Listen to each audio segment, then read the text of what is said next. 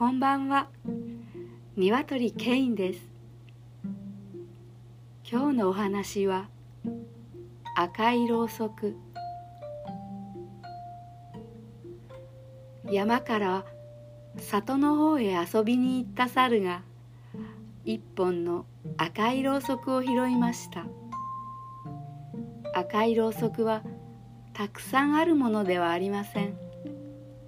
それで猿は赤いろうそくを花火だと思い込んでしまいました。猿は拾った赤いろうそくを大事に山へ持って帰りました。山では大変な騒ぎになりました。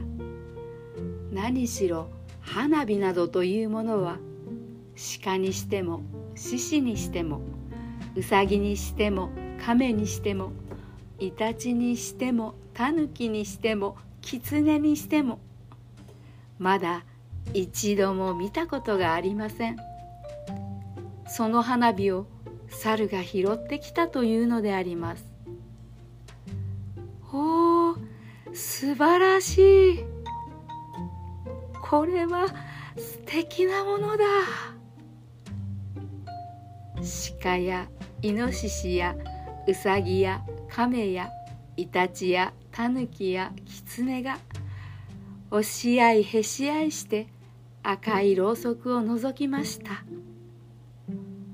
すると猿が「危ない危ないそんなに近寄ってはいけない爆発するから」と言いました。みんなは驚いて尻込みしました。そこで猿は花火というものがどんなに大きい音をして飛び出すか。そしてどんなに美しく空に広がるか。みんなに話して聞かせました。そんなに美しいものなら見たいものだとみんなは思いました。それなら今晩山のてっぺんに行ってあそこで打ち上げてみようと猿が言いました。みんなは大変喜びました。夜の空に星を振りまくようにパーッと広がる花火を目に浮かべてみんなはうっとりしました。さて夜になりました。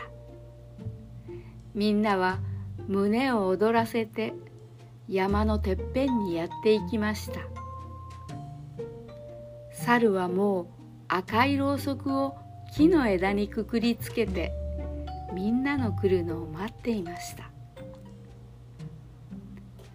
いよいよこれから花火を打ち上げることになりました。しかし困ったことができました。と申しますのは誰も花火に火をつけようとしなかったからです。みんな花火を見ることは好きでしたが火をつけに行くことは好きでなかったのであります。これでは花火は上がりません。そこでくじを引いて火をつけに行くものを決めることになりました。第一に当たったのは亀でありました。亀は元気を出して花火の方へやっていきました。だがうまく火をつけることができたでしょうか。いえいえ亀は花火のそばまで来ると首が自然に引っ込んでしまって出てこなかったのでありました。そこでくじがまた引かれて今度はイタチが行くことになりました。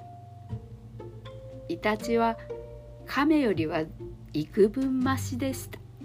というのは首を引っ込めてしまわなかったからであります。しかしイタチはひどい近眼でありました。だからろうそくの周りをキョロキョロとうろついているばかりでありました。とうとうイノシシが飛び出しました。イノシシは全く勇ましいけだものでした。